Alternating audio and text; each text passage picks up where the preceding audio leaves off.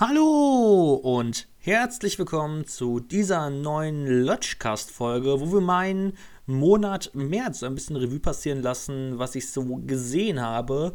Und wie ihr schon vermutlich auf dem Thumbnail gesehen habt, möchte ich vor allem über eine Sache sprechen, das ist Godzilla.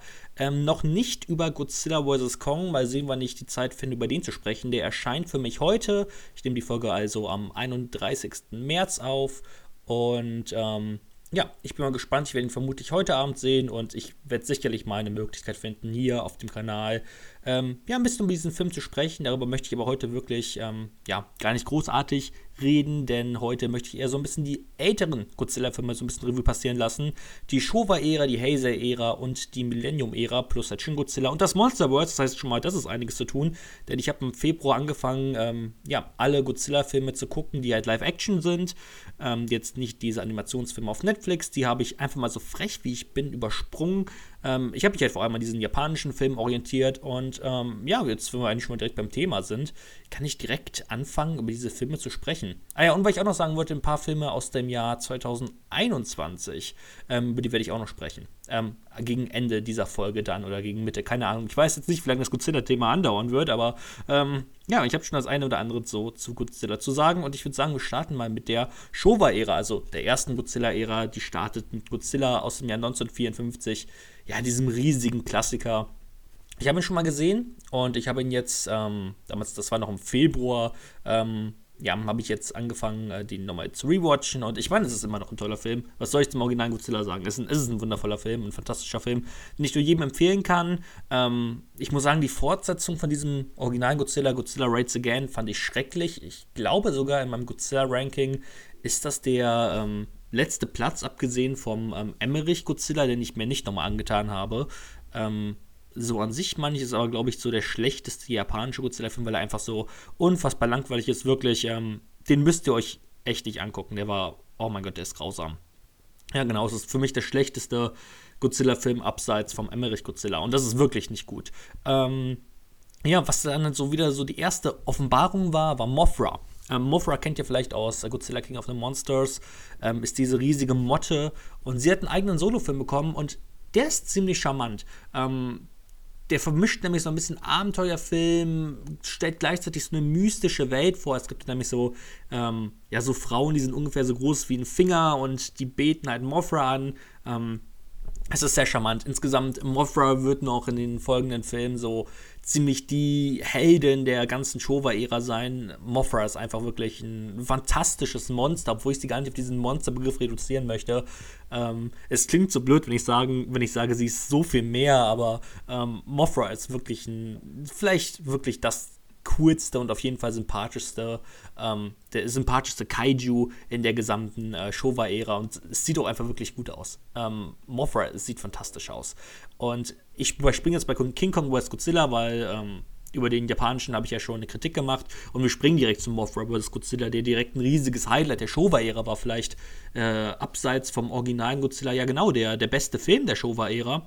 Und ähm, der ist wirklich, der ist wirklich toll, weil er zum einen halt Mothra in sich hat, äh, er hat Godzilla, ähm, gleichzeitig ist die Story um die Menschen äh, relativ spannend sogar und ähm, genau das macht eigentlich aus Mothra vs. Godzilla einen unfassbar unterhaltsamen Film, weil er halt auch wieder auf ähm, den originalen Mothra anspielt und wenn man den halt mochte, dann funktioniert das einfach fantastisch. Hm, dann kommen, dann taucht halt ähm, nach Mothra vs. Godzilla taucht halt King Ghidorah auf, den die meisten vielleicht auch aus ähm, Godzilla King of the Monsters kennen könnten, von ähm, Michael Dougherty.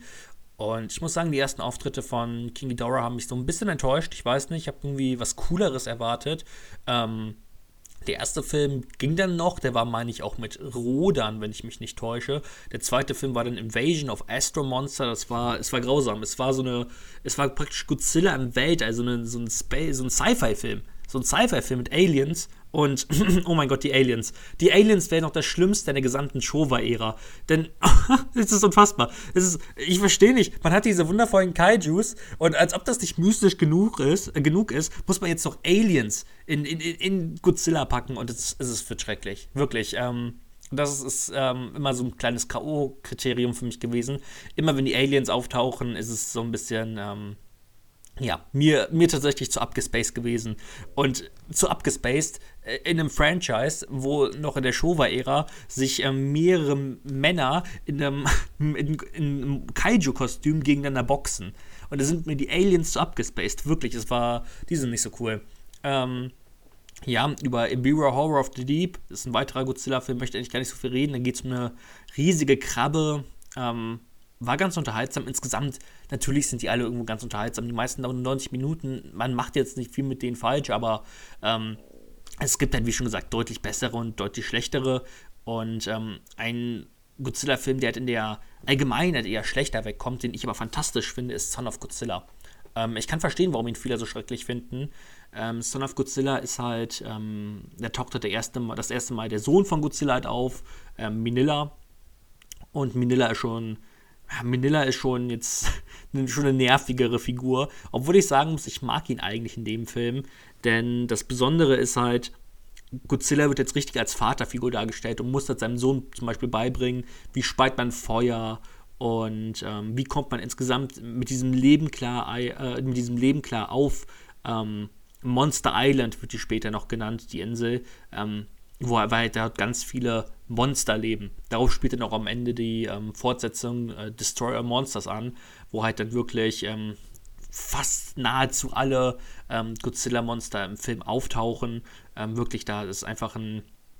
Da sind, sind halt einfach alle da, das ist unfassbar. Man sieht Godzilla, man sieht Minilla, man sieht ähm, man sieht, ah, wie heißt nochmal die Spinne? Es gibt auf jeden Fall noch so eine Riesenspinne, die in Son of Godzilla eingeführt wird. Damit hat nämlich der Film natürlich auch.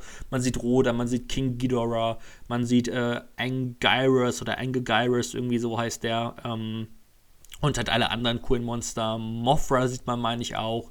Also man bekommt wirklich alles und das ist schon, ist schon ziemlich unterhaltsam. Obwohl ich mir, glaube ich, mehr Dynamik wirklich auf Monster Island gewünscht hätte.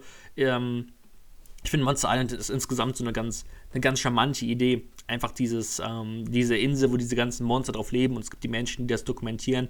Ich habe ja schon in meiner ähm, King Kong vs. Godzilla Kritik gesagt, ich kann mir wirklich eine Serie gut vorstellen, die genau sowas aufarbeiten, aufarbeiten möchte. Ich denke, da sollte auch Warner hin ähm, Godzilla in so ein Serienkonstrukt hineinzwingen. Ich glaube, das könnte sehr gut funktionieren, vor allem, weil man halt auch mit HBO Max wirklich ein ähm, hohes Produktionsbudget ähm, dieser Serie liefern könnte.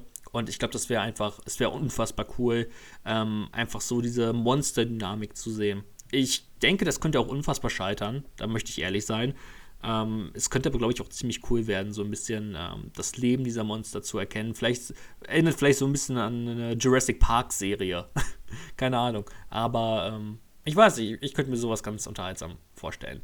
Ähm, dann kommen wir, glaube ich, zu, ja, der in der Allgemeinheit eigentlich so als der schlechteste ähm, Godzilla-Film ähm, bekannt ist, und das All Monsters Attack. Und ich kann es verstehen. Ähm, All Monsters Attack hat vor allem die Schwäche, dass er viel aus Son of Godzilla einfach kopiert. Viele ähm, wirklich einfach Szenen wirklich einfach Szenen aus Son of Godzilla werden kopiert und halt in den Film hineingebracht, um auf die Mindestlaufzeit von 70 Minuten zu kommen. Minilla kann auf einmal reden, also der Sohn von Godzilla kann auf einmal reden. Ähm, es spielt eher in so einer Traumwelt von einem Jungen, der halt gemobbt wird. Und ähm, es gibt dieses Monster, die, welches praktisch seinen, ja, diesen, diesen Jungen darstellen soll, der halt diesen, ja, diesen Jungen, der sich halt in die Traumwelt ähm, flieht, ähm, ja, der, der halt praktisch das symbolisieren soll, dieses böse Monster, das ihn auch noch ähm, in diese Traumwelt ähm, verfolgt. Und ähm, deswegen, der ist jetzt nicht, also der ist nicht sonderlich gut, aber er ist verdammt unterhaltsam. Und ich habe ihn halt mit dem guten Tim Carey geguckt. Liebe Grüße an dieser Stelle. Und ähm, der auch meine wundervollen Thumbnails macht. Und ja, das war einfach dann ein sehr, sehr unterhaltsames Erlebnis, zusammen All Monsters Attack zu gucken. Ich hatte ihn schon davor einmal gesehen, aber halt ohne das Vorwissen zu haben. Und man muss halt schon bei Godzilla chronologisch ähm, vorangehen. Vor allem Mothra äh, sollte man halt auch stark gesehen haben. Und es war einfach sehr unterhaltsam, weil er auch momentan in so einem Godzilla-Marathon ist. Und dann haben wir zusammen All Monsters Attack gesehen und es war einfach ein fantastisches Erlebnis. Es war einfach so fantastisch. Wir haben gelacht. Wir haben, wir haben eigentlich die ganze Zeit nur gelacht, weil es halt einfach so abstrus ist. Ähm, vor allem die ganze Story um Manila. Ähm, wirklich, es war, es war schon, es war schon ziemlich lustig. Und genau das macht All Monsters Attack ziemlich, ähm, ziemlich unterhaltsam. Den sollte man aber wirklich nicht alleine gucken, denn dann ist dieser Film schrecklich. Aber der kann schon sehr unterhaltsam sein, wenn man halt einen Freund dabei hat, der auch Godzilla-Filme mag oder der insgesamt so ein bisschen Kaiju-Action äh, sehen möchte, dann ähm, dann kann man mit All Monsters Attack sehr viel Spaß haben. Deswegen ist er in meinem Godzilla-Ranking auch ziemlich weit nach oben geperscht, nämlich ähm, von also er war eigentlich, glaube ich, sogar auf dem letzten Platz. Also es wäre Platz 37 gewesen und jetzt, auf, jetzt ist er auf Platz 30. Und er ist halt nur wirklich nur auf Platz 30. Also ich könnte ihn noch, wenn, wenn ich danach gehen würde, welcher Film ist der unterhaltsamste Godzilla-Film, dann wäre er auf jeden Fall, keine Ahnung, unter den besten 15, würde ich sagen. Vielleicht sogar noch weiter oben. Ähm, aber natürlich ist er jetzt kein guter Film. Aber er war einfach sehr unterhaltsam und das respektiere ich. Kommen wir zum nächsten Film, als Godzilla vs. Hedorah. Wir befinden uns immer noch in der Showa-Ära. Ähm, 1971 sind wir diesmal. Und das Besondere an Godzilla vs. Hedorah ist eigentlich, dass wieder diese Umweltschmutz-Thematik aufgegriffen wird. Ähm, und praktisch wird das, was halt im Original Godzilla angegriffen wird, nämlich dieses, ähm, dieses Nukleare, dieses ähm, mit Atombomben Umweltverschmutzung insgesamt ja irgendwie ist ja damit auch verbunden. Es wird ein bisschen weitergedacht und auf den, also auf den Gegner noch ähm, ausgeweitet. Und das ist sehr interessant. Ähm, man muss natürlich sagen, die Kostüme waren jetzt nicht das, das große Highlight jetzt in dem Film. Ähm, Hedora könnte man sicherlich noch ein bisschen cooler gestalten, aber so an sich ähm, war es eine sehr interessante Thematik, die vielleicht ein bisschen zu langatmig war, die halt insgesamt im, äh, ja, ob es jetzt auch im Live-Action so gut funktioniert, ähm, weiß ich jetzt nicht genau. Das hätte man vielleicht wirklich besser äh, animieren können. Obwohl es natürlich auch, ich meine, durch Umweltschmutz ist halt auch diese Thematik zu unserer realen Welt und das dann halt im Live-Action zu machen, ist halt schon, ergibt halt irgendwie auch schon Sinn. Das ist, ist nicht ganz einfach. Ähm, aber ich denke, da wurde ein bisschen Potenzial verschwendet. Ich hätte gerne Godzilla vs. Hedorah noch besser gefunden. Der hat Momente, und das kann ich respektieren. Ähm, kommen wir zu Godzilla vs. Gigan, zu dem ich gar nicht viel zu sagen, war eigentlich relativ eintönig, war jetzt ja nichts Besonderes in dieser gesamten, in diesem ganzen Godzilla-Universum. Godzilla vs. Megalon habe ich eigentlich gar nichts zu, zu sagen. Ist, glaube ich, der langweiligste Godzilla-Gegner aller Zeiten. Äh, wir haben noch so einen komischen Mini-Roboter, der sich aber irgendwie auch irgendwie auf die Größe äh, von so einem Kaiju ja, auf einmal hochwachsen kann. Es ist, es ist vollkommen abstrus und man merkt halt, ähm, insgesamt Godzilla vs. Megalon äh, ist es halt sehr schade, weil die Godzilla-Filme halt immer, ähm, immer weniger seriös, immer ähm, komödiantischer wurden und beziehungsweise sogar ihre Kaijus selbst als lächerlich darstellen. Und das finde ich halt ein bisschen schade, äh, weil halt diese Kaijus halt diese göttlichen Wesen sind. Und ähm, ja, da, das wird jetzt so ein bisschen ähm, spätestens ab Geigen wieder mit den äh, Füßen getreten in diesem Godzilla-Franchise und da hätte ich mir einfach ein bisschen mehr erhofft. Gut wird es dann aber wieder, wirklich gut, mit Godzilla vs. Mechagodzilla. Ähm, Mechagodzilla wird eingeführt, der ja vermutlich auch, also sehr, sehr wahrscheinlich, in äh, Godzilla vs. Kong auftreten wird. Dieser ja, Mechagodzilla ist ja auch einer der größten Erzfeinde von Godzilla. Problem ist hier wieder, Aliens werden eingeführt und Aliens sind halt immer keine gute Sache. Aber so an sich macht der Film sehr, sehr viel Spaß, gute Effekte, sogar eine halbwegs interessante Story um Menschen und äh, er ist damit ein ziemlich guter Godzilla-Film. Dreieinhalb Sterne habe ich ihm gegeben, was äh, sieben von zehn Punkten entspricht. Das ist nicht schlecht. Und äh, ja, die Showa-Ära wird dann beendet mit Terror of Godzilla, wo er dann auch wieder Ishiro Honda, ähm, der so ziemlich größte Godzilla-Regisseur ähm, aller Zeiten, wieder einen Auftritt bekommt und die Regie übernehmen kann. Ich glaube, er hat bei, boah, neun oder zehn Godzilla-Filmen Regie geführt. Also er ist wirklich, er ist in der Showbarriere wirklich der große Mann gewesen.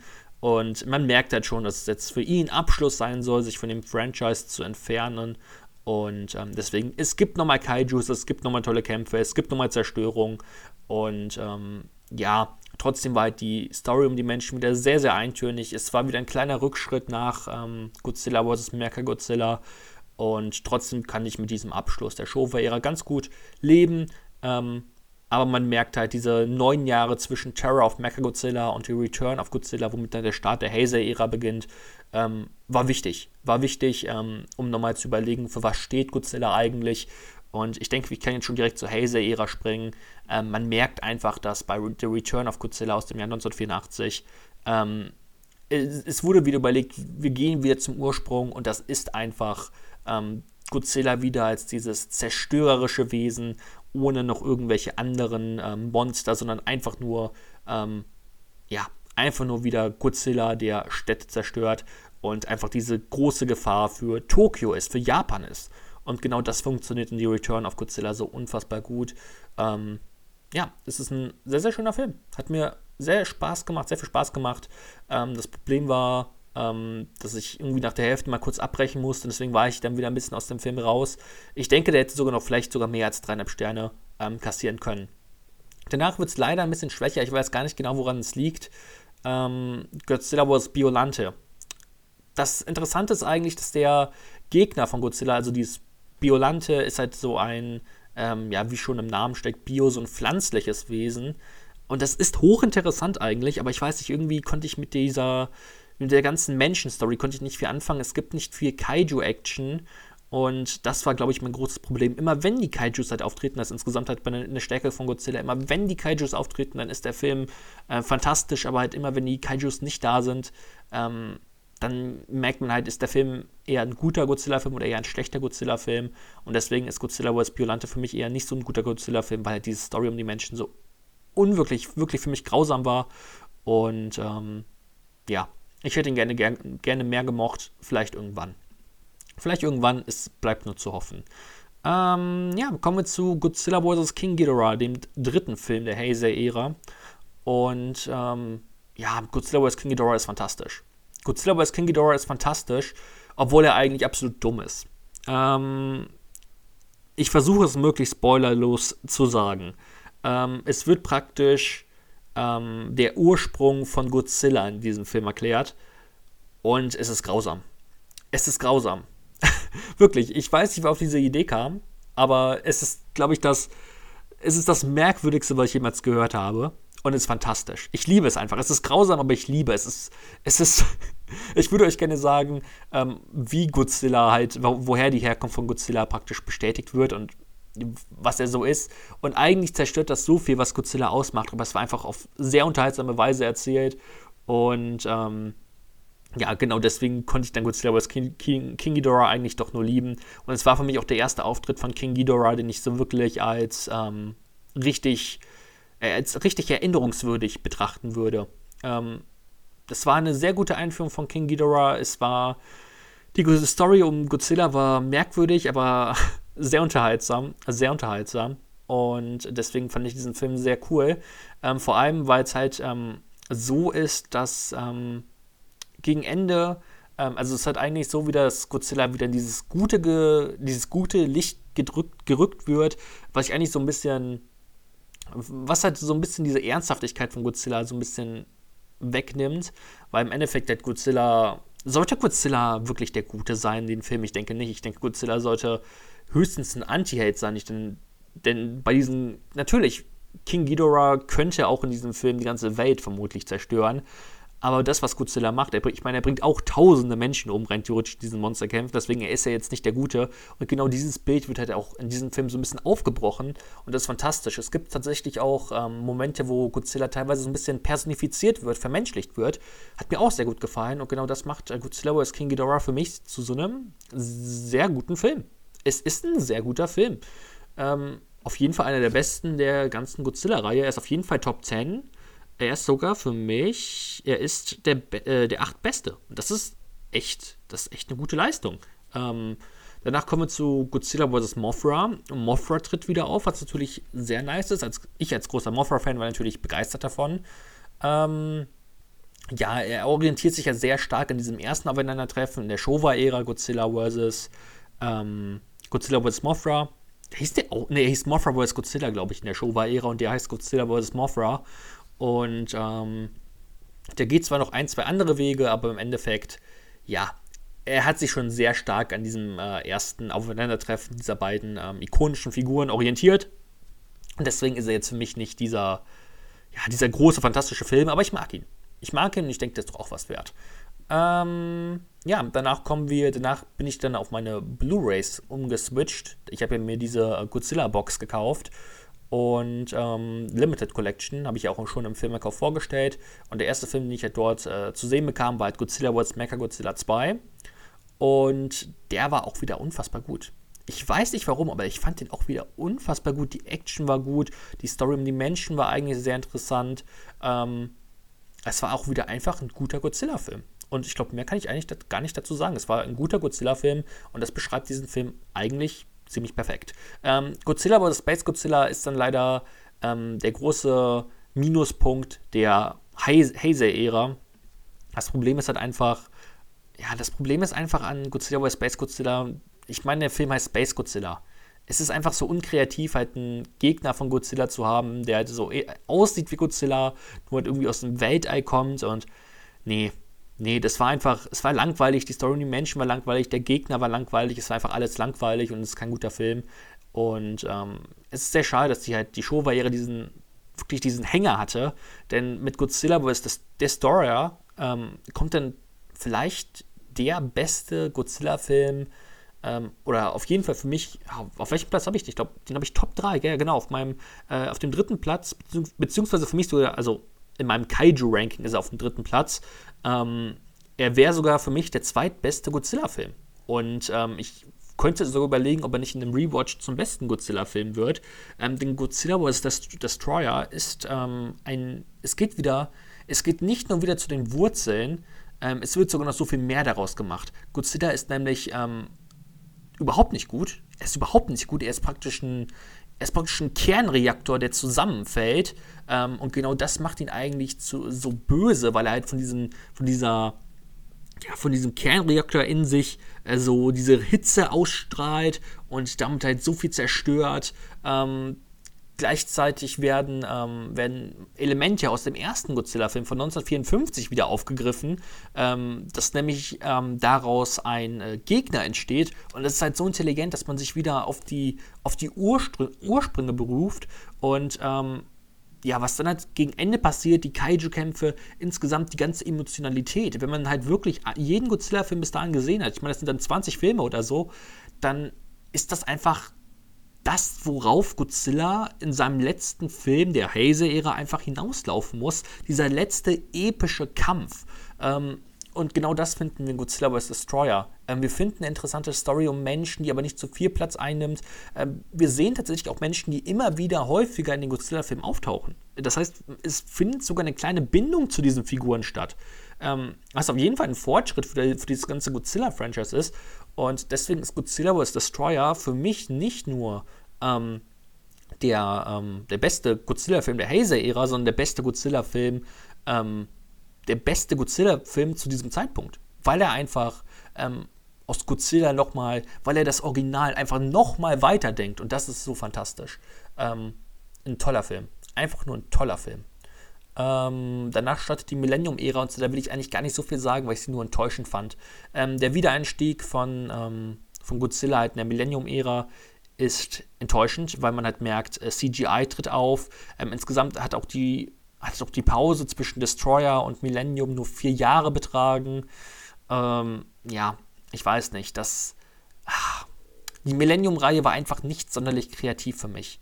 Ähm, wir haben Godzilla vs. Megaguirus, der schrecklich war. Ich kann mich ehrlich gesagt gar nicht mehr an diesen Film erinnern. Ich weiß nicht mehr, was da passiert.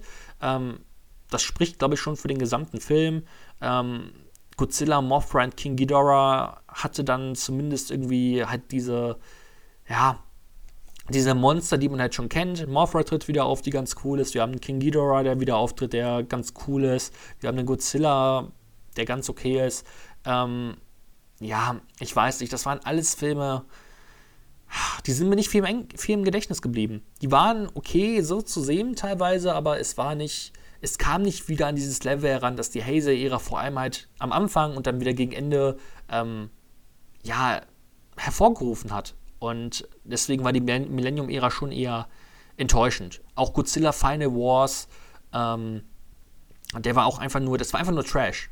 Es war einfach nur Trash und es war nicht irgendwie so lustig, lustiger Trash wie bei, äh, wie bei dieser Ursprungsgeschichte von Godzilla in Godzilla vs. King Ghidorah, sondern es war einfach nur ununterhaltsamer, billiger Trash, der irgendwie nochmal alles zusammenmischen möchte, was Godzilla ausmacht, aber dabei eigentlich vergisst, was Godzilla ausmacht. Und das ist seine Hauptfigur. Und, und diese besonderen Kämpfe und diese Gegner, die aufgebaut werden.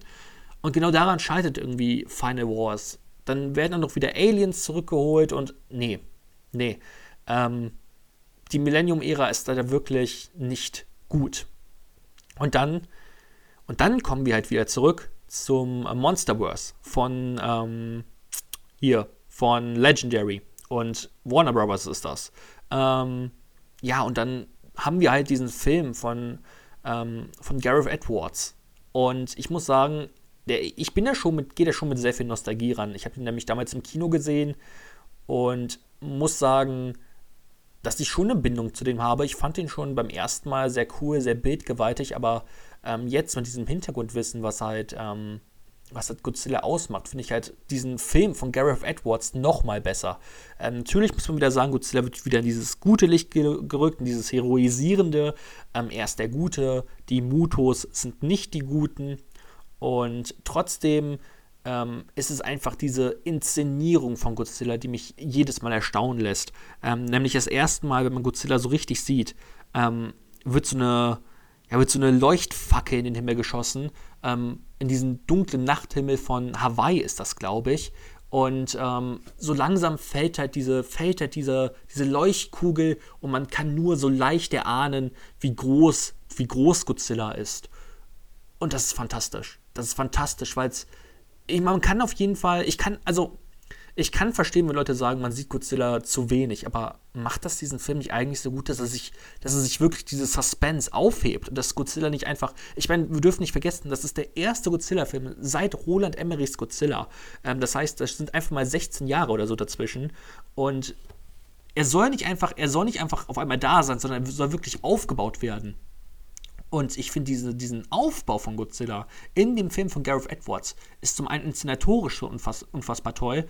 Ähm, und er ist tatsächlich auch, er ist einfach, er ist einfach unfassbar, unfassbar cool. Also auch, auch sein Design. Ähm, er sieht, die Effekte sehen auch fantastisch aus. Und apropos Inszenierung, ähm, wir sehen halt auch die, diese ganzen großen Kaijus häufig aus der Sicht von Menschen, also ähm, aus der Ego-Perspektive. Zum Beispiel, wenn das erstmal die äh, Mutus auftreten, in diesem, ähm, dort in diesem, ja, in, in, diesem Reaktorgebiet, wo halt ähm, das, das sofort zusammengebrochen ist, woran auch die Frau von Brian Cranston halt verstorben ist ähm, in diesem Reaktor. Ähm, da ähm, taucht dann die, wenn ja die Mutus finden ja dann, also die werden ja dort, dort dieses Ei und ähm, Brian Cranstons Figur und die Figur von Aaron Taylor Johnson, also ähm, Joe und Ford, ähm, gehen ja dann dahin oder werden dahin gebracht, weil sie halt in diesem Strahlengebiet gefunden werden, bla bla bla. Und, ähm, und, ähm, worauf wollte ich nochmal hinaus? Ah, stimmt. ähm, ich wollte darauf hinaus, dass wenn, die Mut, wenn der Muto sich halt befreit und halt aus diesem Ei ausbricht, aus diesem Kokon ausbricht, ähm, dann werden diese ganzen Kräne zerstört. Insgesamt diese ganze Einrichtung bricht zusammen. Und die Figur von Aaron Taylor Johnson versteckt sich in so einer Art Telefonzelle. Ich weiß gerade nicht genau, was es war, aber ich meine, es war so eine Art Telefonzelle. Und zieht so eine Gasmaske auf. Und die Kamera ähm, nimmt dann halt wirklich seine Ego-Perspektive auf. Und man sieht ja diese, diese Gasmaske man sieht diesen, ähm, er, er, luftet, er luftet, er atmet ganz schnell und daran beschlägt sie halt auch so ein bisschen, weil er natürlich Angst hat, was, was das für ein Wesen. Und die, dieser Muto, er, er, zerbricht einfach diese gesamte Anlage und man merkt einfach, diesen, was für göttliche Wesen das sind. Das sind einfach Kaiju, das sind einfach diese Bestien, die so göttlich inszeniert werden in diesem ersten Godzilla-Film, weil es einfach, das ist einfach so fantastisch. Das ist einfach so fantastisch, wirklich. Das ist, das ist für mich der beste Godzilla-Film. Ähm, ja, die Figuren, ja, komm. Ähm, ich muss sagen, ich mag die Figuren so ein bisschen. Ich mag halt vor allem Ken Watanabe. Ken Watanabe ist halt ein toller Schauspieler. Ich mag gucken immer wieder gerne zu. Ich habe Last Samurai letztens gesehen. Und auch in The Last Samurai sei halt super. Habe ich mit denen eigentlich gesprochen? Ich weiß gar nicht. Ähm, ist auf jeden Fall fantastisch drin. Auch Tom Cruise ist in dem fantastisch. Aber auf jeden Fall darüber reden wir nicht. Wir reden über Godzilla. Und in Godzilla ist halt einfach. Ah, Ken Watanabe, immer wenn er sagt: Gojira! Gojira! Let them fight! Es ist einfach äh, fantastisch. Und keine Ahnung, ich weiß nicht, ob man genau verstehen konnte, was ich an diesem ersten Godzilla-Film so fantastisch finde, ist halt vor allem die Inszenierung, ist dieser Halo-Sprung. Oh mein Gott, der Halo-Sprung. Ich sehe ihn gerade vor mir und ich denke mir nur, wie toll soll man inszenieren? Äh, es, ist, es ist so fantastisch. Ähm, ja, ich weiß nicht, ich, ich, ich finde auch diese Kritik, ja, man sieht den nicht so häufig, ähm, macht das genau diesen Film nicht eigentlich so spannend? Ich weiß nicht, der, ist, der hat ein tolles Pacing, ähm, der hat viele Logiklöcher, aber das ist jetzt einfach mir mal egal. Ähm, ich weiß nicht. Ich fand den einfach nur, ich fand den einfach nur fantastisch. Es tut mir leid. Ähm, ja, und dann habe ich halt Kong Sky Island gesehen. Ich, ich glaube, ich habe Godzilla, also den äh, von Gareth Edwards, ich habe Kong Sky Island und ich habe halt Godzilla King of the Monsters, habe ich in einem Abend gesehen. Und äh, es war auf jeden Fall ein schönes Erlebnis. Ähm, Kong, muss ich jetzt sagen, hat so unfassbar langweilige äh, menschliche Figuren, ähm, halt noch weniger Tiefe als, als im ersten Godzilla. Ähm, er hat zwar diese, dieses, ja, jetzt so eine Art Videospielgrafik. Ähm, der sieht, Film sieht auch wirklich gut aus, das kann man dem nicht vorwerfen. Kong sieht fantastisch aus, aber ich weiß nicht, für mich, für mich verliert er sich auch vor allem in der zweiten Hälfte, wenn John C. Riley auftritt. Ähm, ich weiß noch nicht genau, ob dieser Film jetzt, wollte der Film ernst sein oder wollte er einfach lustig sein? Und Godzilla kann man, also bei Godzilla kann man einfach nicht vorwerfen, der hat einen Ton. Der hat einen Ton, der ist ernst, der ist düster. Ähm, und das fehlt mir, so ein Kong Sky Island. Der ist, ähm, ich weiß nicht, am Anfang, der, der hat zwar immer was Augenzwinkerndes, aber vor allem dieser erste Moment, wenn halt Kong auftritt und ähm, der also er den ersten Baum auf einen Helikopter wirft und diese Musik ausfadet und man eigentlich realisiert, oh mein Gott, was, was, Kong wird die jetzt alle abschlachten, ähm, dann ist das so toll und ernst. Und genau das hätte ich mir vielleicht mehr gewünscht, anstatt dieses sehr augenzwinkernde, mit, auch mit Samuel. Jackson, den ich nicht mehr sehen kann in so einer Rolle. Ähm, wir haben Brie Larson, die irgendwie gar nichts macht. Wir haben Tom Hiddleston, der halt eigentlich auch nur cool ist, weil er Tom Hiddleston ist. Wir haben John C. Reilly, der, der keine Ahnung, was seine Figur überhaupt in dem Film sollte. Ähm, ich weiß nicht, wir haben diese komischen, wir haben diese unfassbar leeren Antagonisten. Wie heißen die? Schädelbrecher? Ich weiß nicht, der, der hat so schlechte Jokes. Ich kann dem inszenatorisch, kann ich dem was abgewinnen. Äh, vor allem halt, weil Kong unfassbar toll inszeniert ist. Und ich mag auch den Regisseur Jordan Fogg Roberts. Ich bin sehr gespannt auf seine äh, Metal Gear Solid Verfilmung. Und ähm, auch im Honest Trailer zu Kong Sky Island hat er praktisch selber seinen Film parodiert. Ähm, ich finde diese Stelle toll mit den Helikoptern, äh, weil ja kritisiert wurde, hey, wo kommen diese ganzen, also man sieht irgendwie auf diesem, ähm, ja, was war das, auf diesem Schiff sieht man so zwei, drei Helikopter, aber wenn sie halt nach Skong Island fliegen, ähm, sind halt, ähm, also wenn sie nach Sky Island fliegen, sind es halt so zehn oder zwölf und ähm, dann sagte der Regisseur halt in diesem Honest-Trailer, wo jetzt ein Film parodiert wird, ja, ihr habt den Film einfach nicht verstanden. Das ganze Schiff besteht aus äh, Helikoptern. Es gibt auch ein anderes Deck mit, äh, mit Helikoptern. Überall sind Helikopter. Ähm, und es ist einfach sehr unterhaltsam. Und ja, ich weiß nicht, ich gucke mir lieber diesen Honest-Trailer an, weil der Regisseur sehr sympathisch ist, anstatt diesen, ja, sehr mittelprächtigen Film. Ähm, ja, und dann haben wir Godzilla King of the Monsters. Und ich war sehr gespannt. Ähm, ich habe ihn schon mal gesehen, aber damals war ich ja noch kein, also ich mochte Godzilla schon immer, weil er einfach eine riesige Echse ist. Ich meine, wie kann man das nicht mögen? Aber mir fehlt jetzt halt so ein bisschen diese persönliche Bindung dazu und ich kannte halt, ähm, als ich den gesehen habe, manche auch nicht das äh, japanische Original noch nicht. Und man merkt einfach, dass Michael Dougherty und sein gesamtes Team auch ähm, musikalisch, wer war für die Musik verantwortlich? Ähm, das war der wundervolle Beer McCrary, ähm, es werden halt häufig Musikstücke aus den originalen, also aus den japanischen Godzillan genommen und ähm, modernisiert. Und wenn man halt diese originalen Musikstücke halt kennt, dann ist das einfach fantastisch. Äh, Weil es eine Nostalgie hat, Nostalgie halt in sich hat. Und ähm, zum Beispiel bei Mothra. Bei Moth Mothra hat ein sehr markantes Musikstück. Ähm, es ist so ein bisschen, ähm, ja, es erinnert halt sehr an so indigene Bevölkerungen und es passt halt auch zu Mothra, weil ja Mothra auch diesen, wie ich gerade schon gesagt diesen Ursprung hat, diesen mythischen und von so einer indigenen Bevölkerung, die aber eigentlich weiterentwickelt ist, als man eigentlich denken würde, ähm, halt angebetet wird. Und ähm, wenn dieses Musikstück halt auftaucht in King of the Monsters, dann ist es einfach, ach, dann, dann, denkt man direkt an diese wundervollen Momente zurück, halt aus den originalen ähm, japanischen Godzilla-Filmen. Und ähm, es macht einfach Spaß. Und es macht dieser ganze Film einfach Spaß, weil er auch so toll inszeniert ist. Ähm, tolle Kaiju-Kämpfe, insgesamt Godzilla ist unfassbar toll, weil er auch wieder. Es, es wird teilweise sogar ein bisschen sentimental um Godzilla. Wir haben diese hervorragende Szene in der Mitte des Films mit Ken Watanabe. Ja, ich, ich konnte immer noch nicht viel mit ähm, Kyle Chandler und mit, ja, auch mit Millie Bobby Brown nicht viel anfangen. Millie Bobby Brown ist, glaube ich, so der größte negative Kritikpunkt an dem Film. Ähm, ich glaube, ich hätte dann jetzt nicht noch so eine, ja, so eine Vater-Tochter-Beziehung drin gebraucht. aber so an sich ist, glaube ich, Godzilla King of the Monsters ein ähm, sehr, sehr toller Vertreter des, des Kaiju-Franchises und des Monsterverses. Und ähm, wenn man halt sich in diese japanischen Godzilla-Filme hineindenken kann, wenn man sie gesehen hat und ähm, einfach schon so häufig Godzilla ähm, bestaunen konnte, dann versteht man eigentlich erst, was Michael Dougherty mit diesem Film eigentlich erreichen wollte.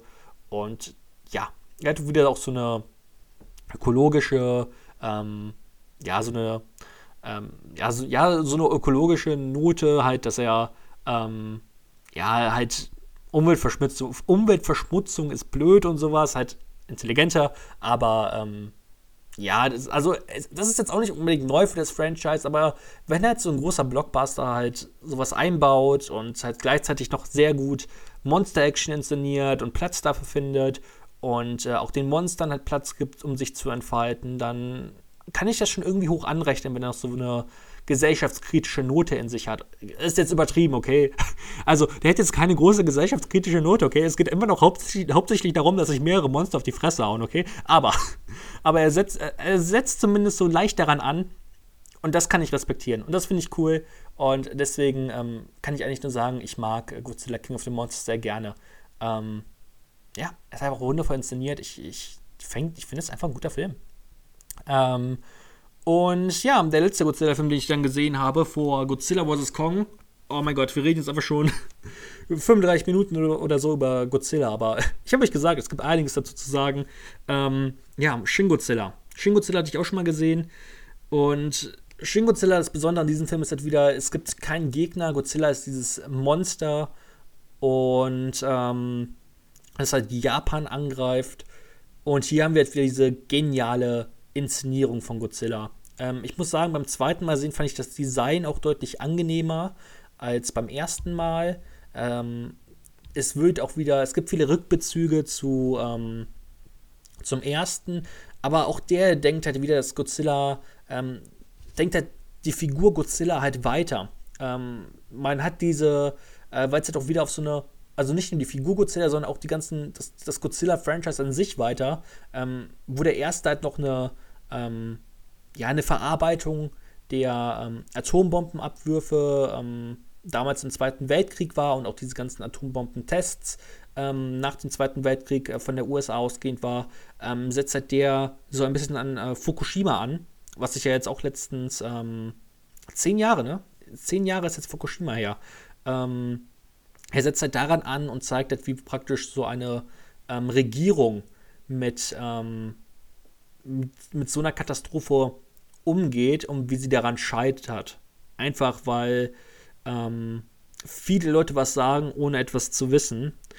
Und äh, es gibt, man kriegt so einen Einblick in Bürokratie, in, ja, in Oberhäupter, die nicht Entscheidungen treffen können, weil sie auch gar nicht wissen, was ist unbedingt das Beste und es gibt keinen Präzedenzfall. Und das ist schon ziemlich interessant, einfach diese politische Note halt wieder in Godzilla zu sehen, was halt in den. Die amerikanischen Filme wollen halt Blockbuster sein, das funktioniert wundervoll. Aber man muss halt sagen, dass Shin Godzilla halt mehr sein möchte. Und ähm, mehr als einfach nur ein einfacher Blockbuster. Und trotzdem kann er halt dieses, diese Action um Godzilla ähm, vielleicht so gut inszenieren wie, gar, wie kein anderer ähm, Godzilla-Film auch auf so eine. Es, es gibt zur Mitte des Filmes einen. Es ist alles dunkel und ähm, es, welche Stadt ist es? Ich glaube, es, sagen wir einfach, es ist Tokio. Ich glaube, es ist nicht Tokio, aber sagen wir, es ist Tokio. Und Godzilla marschiert halt durch Tokio durch und alles ist dunkel, es ist Nacht. Die ganze Stadt wurde evakuiert und ähm, Godzilla hatte diesen äh, Atomic Brief. Und wie dieser Schrei inszeniert ist halt ähm, in der ersten, also dann zur Mitte des Filmes, ist halt bahnbrechend. Es ist einfach unfassbar cool. Und ähm, dazu muss man auch bedenken, dass Shin Godzilla jetzt nicht das große Budget hatte wie, ähm, wie seine amerikanischen Vorbilder. Ähm, und trotzdem ist dieser Film einfach so wundervoll inszeniert und mit so viel Liebe ins Detail. Das sieht man auch am Regisseur Hideaki, Hideaki Anno, der ähm, Neon Genesis Evangelion ähm, erschaffen hat. Eine wundervolle Serie, eine wundervolle Anime-Serie, ähm, auch über Kaijus, die aber dann am Ende sehr philosophisch wird. Und ähm, genau das macht, glaube ich, ähm, ja, Shin of Godzilla, äh, Shin Godzilla zu so einem, ja, zu so einem, wie, wie, beschreibe ich das am besten? Es ist auf jeden Fall ein Ausrufezeichen. Es ist so ein Ausrufezeichen ähm, zu den USA. So nochmal, dass die Japaner nochmal sagen, wir können es auch, wir können auch Godzilla richtig toll inszenieren. Und ähm, ich bin mal sehr gespannt, was sie daraus noch machen. Sie wollten ja kein Shin Godzilla 2 drehen, sondern sie wollten praktisch ähm, ein Universum erschaffen. Das Problem ist jetzt, ich weiß nicht, wie es genau mit, ähm, wie es jetzt durch Corona aussieht. Ähm, ob das jetzt äh, noch weiterhin Filme jetzt äh, auf diesen Godzilla beruhend kommen. Ich würde es mir wünschen. Ich würde es mir wünschen. Ich glaube, das könnte sehr cool werden. Und ähm, ja, Shin Godzilla ist einfach ein wundervoller Film. Ist, auf momentan, ist momentan auch auf Amazon Prime, also ja, guckt euch äh, den an, falls ihr den noch nicht gesehen habt. Und die Monsterverse-Filme, auf jeden Fall der originale, also der originale Godzilla, der Monsterverse Godzilla, der erste, ist, glaube ich, momentan auf Netflix, wenn ich mich nicht täusche. Der zweite auf jeden Fall. Der zweite ist auf jeden Fall auf Netflix. Und ja, ich glaube, damit habe ich alles zu Godzilla gesagt. Oh, 40 Minuten. Das war äh, eine Reise. Eine Reise durch alle Godzilla. Eine, alle Godzilla-Äras. Ähm, ja. Ich würde jetzt am Ende noch ein bisschen über ein paar andere Filme sehen. Äh, über, oh mein Gott. Äh, Sprache. Deutsche Sprache, schwere Sprache. Ich würde jetzt noch gegen Ende noch ein bisschen über ein paar Filme sprechen, die ich in letzter Zeit gesehen habe. Ähm, ja. Vor allem halt ein paar Filme, die ich aus dem Jahr 2021 gesehen habe. Und wir fangen an mit, ähm, puh, ja, es kam einiges raus. Es kam einiges raus, was eigentlich, äh, ja, wo man eigentlich viel reden könnte. Hm, was habe ich denn? Über WandaVision habe ich schon gesprochen. Ähm, ich könnte über Valerie and her Week of Wonders sprechen. Ich glaube, den ist zwar, ist zwar nicht 2021, aber der ist toll. Ich würde eigentlich gerne über den sprechen. Ähm, könnt ihr auf YouTube kostenlos gucken. Ähm, ist ein, äh, also Valerie and her Week of Wonders ist ein surreal, surrealistisches Horrormärchen aus Tschechien, dauert 73 Minuten und ähm, ich kann es zu jedem empfehlen. Auf YouTube ist so eine, hm, ich glaube, der Film hat auch eine Fassung, wo gesprochen wird, aber auf YouTube ist das so eine Fassung, wo praktisch eine Stummfilmfassung. Ähm, aber halt ohne Zwischentitel, sondern einfach nur Musik und es gibt halt keinen Ton. Und das hat schon unfassbar gut funktioniert für mich, einfach weil diese Musik so fantastisch ist und einen richtig in den Sog zehrt und ähm, ja, er hat, dieser Film hat so eine unfassbare Ästhetik. Ähm, jede Szene könnte ein Gemälde sein. Ähm, es gibt abwechslungsreiche Sets. Es gibt eine Geschichte, die, ähm, ja, die man, die einfach nicht richtig fassbar ist. Ähm, es wird teilweise richtig düster und albtraumhaft. Ähm, es war ein echt sehr interessanter Film. Ähm, könnte man vielleicht so ein bisschen eine Mischung aus dem Original Nosferatu und The Wicker Man, glaube ich, beschreibt es ganz gut. Ähm, ja, Valerie and the Week of Wonders. Es ist, es ist gar nicht so leicht, über diesen Film zu sprechen, weil er jetzt so symbolisch ist. Ähm, ich, das ist eigentlich nur eine Erfahrung, die man, glaube ich, unbedingt mal mitnehmen sollte. Ähm, ob man jetzt so toll findet, dass da eine 13-jährige Nacktszene hat, ähm, muss man, glaube ich, selber entscheiden. Ähm, meine Bewertung hat es jetzt nicht beeinflusst. Ähm, ihre Mutter war zwar am Set und sowas. Das sind so Sachen, über die kann man streiten. Äh, wie weit soll da Kunst gehen? Aber ähm, das macht für mich diesen Film nicht schlechter und ich. Also ich habe auch gar nicht, als ich das nachgelesen habe, habe ich mir gedacht, oh, wow, die ist 13, aber sie wirkt jetzt auch im Film nicht wie 13. Ähm, ja, ist eine schwierige Sache, ähm, aber ein wundervoller Film. Ein wundervoller Film, so an sich, ein sehr künstlerisches Werk. Kann ich echt nur jedem empfehlen. Ähm, Raya and the Last Dragon habe ich gesehen. Über den möchte ich jetzt aber gar nicht großartig sprechen, weil ähm, am Sonntag erscheint eine Folge zu, ähm, eine Tierlist-Folge, nämlich zu ähm, den großen Disney-Klassikern. Und da spreche ich auch über Raya and the Last Dragon, deswegen würde ich das einfach mal darauf verschieben. Ähm, ich habe The Peanut Butter Falcon gesehen. Sehr, sehr wundervoller Film. Ähm, ich glaube, über den wird jetzt aber auch schon so viel gesprochen in der Vergangenheit von anderen Personen, von anderen Filmkanälen, äh, ich glaube, ich zu dem nicht mehr großartig was sagen muss, aber der hat, der hat mein Herz erwärmt. Äh, der war ziemlich wundervoll. Ähm, ich habe noch, abgesehen von Godzilla, ein paar Werke von Shinya Tsukamoto gesehen. Auch sehr interessant. Ähm, zum anderen Haze, dann Killing. Es war so ein Samurai-Film. Ähm, Haze ist so ein Film, da ähm, wird ein Mann praktisch ähm, wacht auf, wacht auf einmal in so einer Art Kanalisation auf und ähm, wird halt praktisch dort so ein bisschen gequält und er versucht halt da auszubrechen. Ein sehr, also der kann einen schon echt mitnehmen. Der ist schon wundervoll inszeniert, aber auch sehr pessimistisch und hoffnungslos und hat mir ganz gut gefallen. Ähm, ich finde den, also die ersten 25 Minuten sind echt fantastisch, in den zweiten 25 Minuten, ähm, ja, die waren okay. Aber für mich ist, war wirklich dieses Highlight, diese ersten 25 Minuten, ähm, da merkt man wirklich diese Verzweiflung ähm, in ein paar gewalttätigeren Szenen, die ich mir vielleicht noch gewünscht, dass die Kamera nicht so shaky ist. Ähm, und ja, und, und Denju Koso habe ich gesehen von Tsukamoto. War auch ganz nett. Ähm, handelt, oh mein Gott, irgendwas mit Zeitreise und es war einfach, es war einfach abgespaced. Ähm, guckt euch Tetsuo, Tetsuo an von Shinya Tsukamoto ist auf YouTube. Ähm, dann könnt ihr ungefähr den Stil von Tsukamoto einschätzen. Es ist, ist unfassbar. Ist wundervoll. Ähm, ja, Zack Snyder's Justice League. Ähm, habe ich eine Kritik auf Letterbox zugeschrieben. Deswegen möchte ich eigentlich gar nicht so viel dazu sagen. Falls euch dafür interessiert, guckt lieber auf Letterbox vorbei. Ähm, da finde ich, ein, ja, da kann ich ein bisschen ausführlicher dann ähm, was zu drüber schreiben. Aber äh, weil ich jetzt einfach jetzt im Lodgecast nicht mehr die Zeit dazu habe, jetzt doch, keine Ahnung, 20 Minuten bei Justice League zu sprechen. Aber der war toll. der war wirklich toll. Ich hatte sehr viel Spaß über die vier Stunden und ähm, bin sehr froh, dass Zack Snyder sein, ähm, ja, seine große Vision endlich umsetzen konnte. Zwar immer noch nicht hundertprozentig, wie er es haben wollte. Ähm, die Schwarz-Weiß-Fassung wird ja keine Ahnung, hoffentlich bald mal nach Deutschland kommen.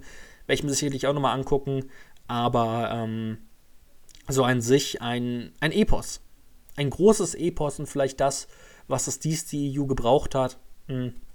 Sicherlich ist nicht alles perfekt, dramaturgisch ist nicht alles perfekt. Ähm, es ist nicht alles perfekt in Sachen Effekten. Ähm, er ist ein bisschen unausgewogen, aber so an sich ähm, habe ich mehr Lust auf das DCEU und das ist halt etwas, was ich nach Marvel-Filmen kaum habe, dass ich wirklich Lust habe auf mehr, also mehr auf das Universum. Und ähm, weil Marvel so ein bisschen, ich weiß nicht, das ist so, es fühlt sich so nach Massenware teilweise an. Und wenn sie ja da ist, denkt man sich, oh ja, das ist, das ist nett für einen Abend. Aber bei Justice League merkt man, da steckt so eine richtige, da steckt ein Künstler dahinter. Und ähm, deswegen glaube ich, dass Zack Snyder's Justice League ähm, und insgesamt sein Snyderverse, das heißt nicht mehr äh, DC Universe, also DC Extended Universe, sondern das, das Snyderverse wirklich ähm, eine große Bereicherung wäre für unsere heutige Superheldenkultur. Und ja, deswegen würde ich sehr, sehr gerne mehr davon sehen. Und ich habe auch Batman wie Superman nochmal gesehen ähm, im Ultimate Cut und er hat mir gut gefallen er hat mir wirklich gut gefallen. Ich war ja so ein sehr großer Batman wie Superman-Hater. Ich war auch ein großer Justice League-Hater. Und ich muss sagen, ich mag beide Filme jetzt in dieser längeren Fassung. Und ähm, ja, das war, ähm, hat mich sehr gefreut, dass ich jetzt, dass ich jetzt beide mag. Ähm, da kann man echt nur sagen, die, die längeren Fassungen machen einfach daraus deutlich bessere Filme. Ähm, wichtig war, glaube ich, auch noch, dass ich The Thing auf einmal 5 Sterne gegeben habe. Ich hatte den davor auf 4,5, habe ihn rewatcht, ähm, habe ihn erst zum zweiten Mal jetzt gesehen und äh, ach, fantastisch. Spannend, tolle Musik, ähm, richtiger Horror. Äh, The Thing ist super. Guckt euch unbedingt äh, das Ding aus einer anderen Welt an, wenn ihr den noch nicht gesehen habt. Ähm, hervorragender Film. The Wild Boys habe ich gesehen, ähm, war ein, ähm, habe ich als Bildstörungs-Edition gekauft handelt von fünf Jungs, die ähm, ja, die Schwerheitslieber sind, die, die ähm, Verbrechen begehen und daraufhin von ihren Eltern ähm, zu einem Mann geschickt werden, der sie mit auf hohe See nimmt und praktisch aus denen bessere Menschen machen soll. Und sie kommen auf einer Insel an, ähm, aus so einer ein, fast eine mythische Insel. Und ähm, ja, was auf dieser Insel passiert, wird sie verändern. Und es ist sehr surreal. Er spielt mit ähm, zwischen Schwarz-Weiß-Passagen und äh, es gibt auch immer wieder Szenen, die halt in Farbe spielen. Ähm, es erinnert so ein bisschen an ein mythologisches Märchen und ähm, The White Boys ist einfach ein echt ein toller Film gewesen. Zwei Stunden hat er mich äh, sehr äh, verwirrt zurückgelassen Und ähm, was heißt verwirrt? Er war nicht wirklich, also, was heißt verwirrt? Er ist jetzt, also man kann ihn gut fassen, aber er hat halt verwirrende Szenen, sage ich mal so. Er, er, er wird schon teilweise surreal, aber surreal, dass man es verstehen kann. Und ähm, mit, einer, mit einer richtigen Message dahinter. Und ähm, ja, The White Boys war einfach ein sehr interessantes Experiment. Und ich habe noch ein paar andere Kurzfilme von dem Regisseur gesehen, die halt auch in dieser Bildstörungsedition dabei waren. Ähm, Bertrand Man Mandico heißt der gute Mann, ist Franzose. Und ähm, er spielt auch sehr, sehr gerne mit äh, Sexualität. Das merkt man in jedem seiner Kurzfilme. Und ähm, ja, The White Boys war echt eine besondere Erfahrung, die ich unbedingt nur jedem empfehlen kann. Ähm, ist, glaube ich, aber auch schwierig im Wort zu fassen, was den jetzt so fantastisch macht. Aber der ist wirklich unfassbar gut. Collateral, Zeugen der Anklage waren auch zwei sehr, sehr gute Filme. Ähm, vor allem Collateral, Like a Man, The Man from Manhunter Man. Äh, ziemlich cooler Film. Äh, Zeuge der Anklage hatte mich am Anfang so ein bisschen enttäuscht, aber jede Minute wird dieser Film besser und dann gegen Ende wird er einfach nur noch hervorragend, worauf er sich dann tatsächlich noch. Am Anfang habe ich gedacht, ich gebe ihm dreieinhalb. Ähm, dann, also ist ja ein Gerichtsfilm, dann geht es in Gericht, ins Gericht. Da habe ich gedacht, oh, das wären ja dann doch vier. Und dann starten die letzten äh, zehn Minuten. Dann wurden es viereinhalb. Ähm, Zeuge der Anklage, fantastischer Film. Ähm, ich habe Tag, er heißt nicht Tag, wie Tag. Tag? Keine Ahnung. Der Film von Sion Sono ähm, habe ich gesehen. Dauert 85 Minuten, kann man auch auf YouTube gucken. Ähm, handelt von ähm, handelt von einer ähm, einer Japanerin, die, zur, die halt zur Schule geht, oder gerade mit dem Bus zur Schule fahren möchte, mit anderen ähm, Schulmädchen. Und ähm, ja, sie will ihren Bleistift aufheben und genau in dem Moment kommt ähm, praktisch so eine Art Wind und reißt diesen Bus in zwei Hälften ähm, und alle Mädchen sterben halt bis auf sie und ähm, daraufhin beginnt praktisch ihr Kampf ums Überleben. Ein Film von Sion Sono, der, glaube ich, nur so funktionieren kann, weil er von Sion Sono ist, weil Sion Sono genau weiß, wie er dieses Abstruse, dieses Surreale einfach umsetzen muss. Tatsächlich am Ende noch mit einer netten Wendung und insgesamt einfach unfassbar brutal, kurzweilig und einfach ein fantastischer Film, wenn man einfach mal für einen Abend abschalten möchte. Hervorragend. Genau das gleiche kann ich auch nur sagen zu Yokai Monsters. Yokai Monsters könnt ihr auch auf YouTube gucken. Ist eine japanische. Horror ist jetzt vielleicht ein bisschen übertrieben. Es ist. Also vermutlich war es irgendwann mal Horror in den 60ern, aber heutzutage ist es halt eher so ungewollte Comedy. Und äh, es ist so ein bisschen trashig. Ist ein bisschen trashig, aber sehr, sehr unterhaltsam. Vor allem halt, wenn man es mit Freunden guckt, dann kann man sehr viel Spaß haben mit Yokai Monsters. Ähm, ja, was will ich zu Yokai Monsters sagen? Der erste Teil ist nicht so gut. Der zweite Teil ähm, hat dann einen richtig tollen Antagonisten, tolle Kostüme, macht einfach unfassbar, unfassbar viel Spaß, ist kurzweilig, ganze, beide Filme dauern nur 80 Minuten, aber der, der zweite Teil fühlt sich auch wirklich nach 80 Minuten an, weil sich halt auf diese ähm, Yokai sind ja so in, im alten Japan ähm, so Dämonen, glaube ich, so ungefähr. Ich meine, es gibt aber gute und böse Yokai und ähm, ja, und mit diesem Begriff spielt jetzt so ein bisschen dieser Film. Ähm, der erste Teil ist halt dabei noch sehr dialoglastig und konzentriert sich vor allem auf die Menschen. Ähm, nicht so toll. Aber der zweite Teil ähm, gibt dann praktisch den Monstern, den Yokais Platz zum Entfalten. Und es war unfassbar toll, wirklich, wenn ihr ein paar Freunde habt, die was wirklich Abstruses sehen wollen. Wirklich was, was kaum bisher jemand gesehen hat. Ein, ähm, ja, ein, ein Diamant. Ein Diamant, den bisher kaum noch jemand gesehen hat. Äh, dann ist es Yokai Monsters, das ihr äh, zusammen gucken solltet. Ähm, ja, einfach ein äh, hervorragender Film. Und zum Abschluss möchte ich noch über zwei Filme sprechen, die, ähm, ja, die ich toll fand, die ich einfach wirklich äh, hervorragend fand. Und das ist zum einen Promising Young Woman. Ein Film aus dem Jahr 2021. Ähm, ich glaube, das ist tatsächlich ein Film, wo man möglichst wenig bisher, äh, also wo man möglichst wenig über, drüber wissen sollte, wenn man den noch sehen möchte.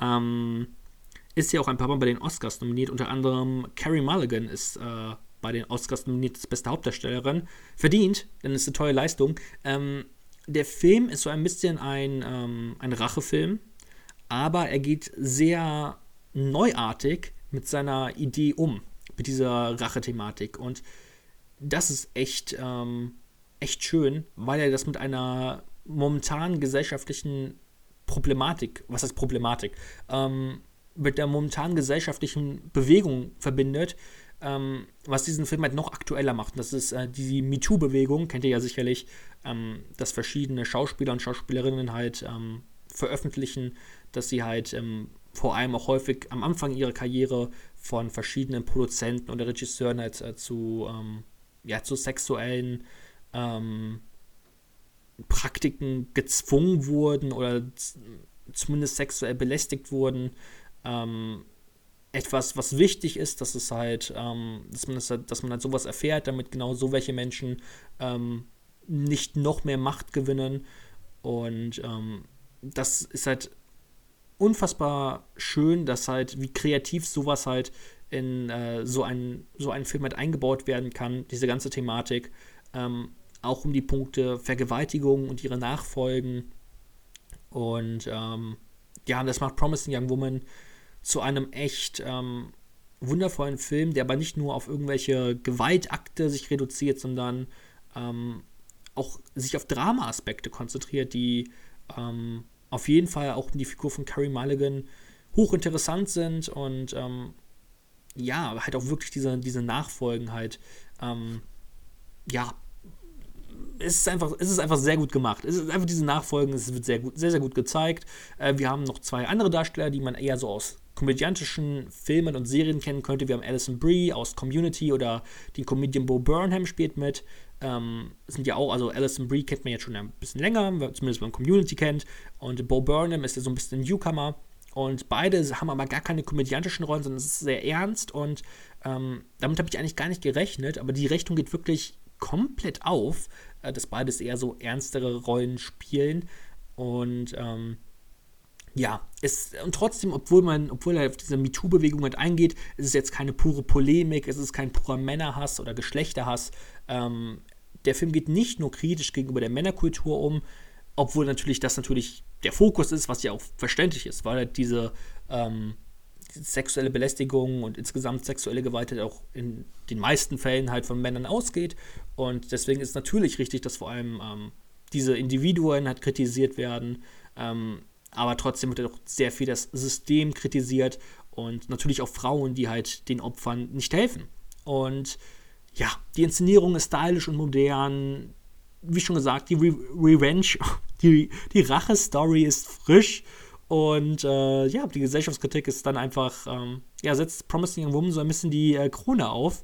Ähm, das Ende ist zwar ein bisschen over the top, aber so an sich ein toller Film, sollte man unbedingt mal gesehen haben. Und dann tatsächlich meine erste 5 von 5 seit äh, Der mit dem Wolf tanzt. Also es war ja Anfang Januar. Jetzt, paar Monate später, kann ich äh, die nächste 5 von 5 raushauen. Und das zu The Father. The Father ist ein Film mit Anthony Hopkins, Olivia Colman und ähm, ein paar anderen tollen Darstellern. Und der Film handelt halt davon, dass die Figur von Anthony Hopkins ähm, praktisch ähm, demenzkrank ist und ähm, praktisch immer mehr vergisst.